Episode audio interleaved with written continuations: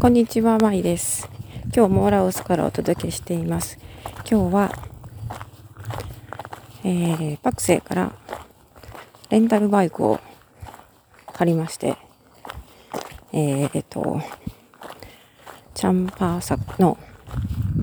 ワットプーにやってきました。ワットプーは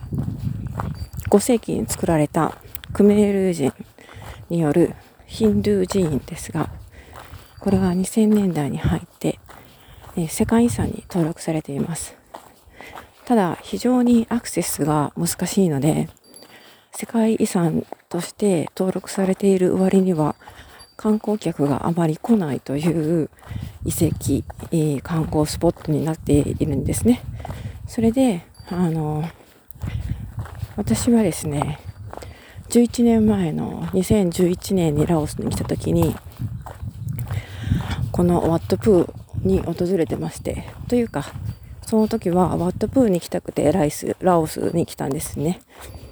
なので、今回は、えー、11年ぶりの再訪問ということになりました。まあ、やっぱり、あの、アクセスしにくいのは変わらず同じで、えー、だから、それほど、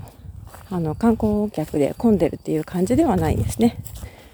えーなので、私たちも比較的ゆっくりと観光することができました。で、詳しい模様はですね、YouTube ビデオで、えー、後でホテルに帰ってからアップロードするつもりですので、そちらを見ていただければと思います。今、観光を終えて、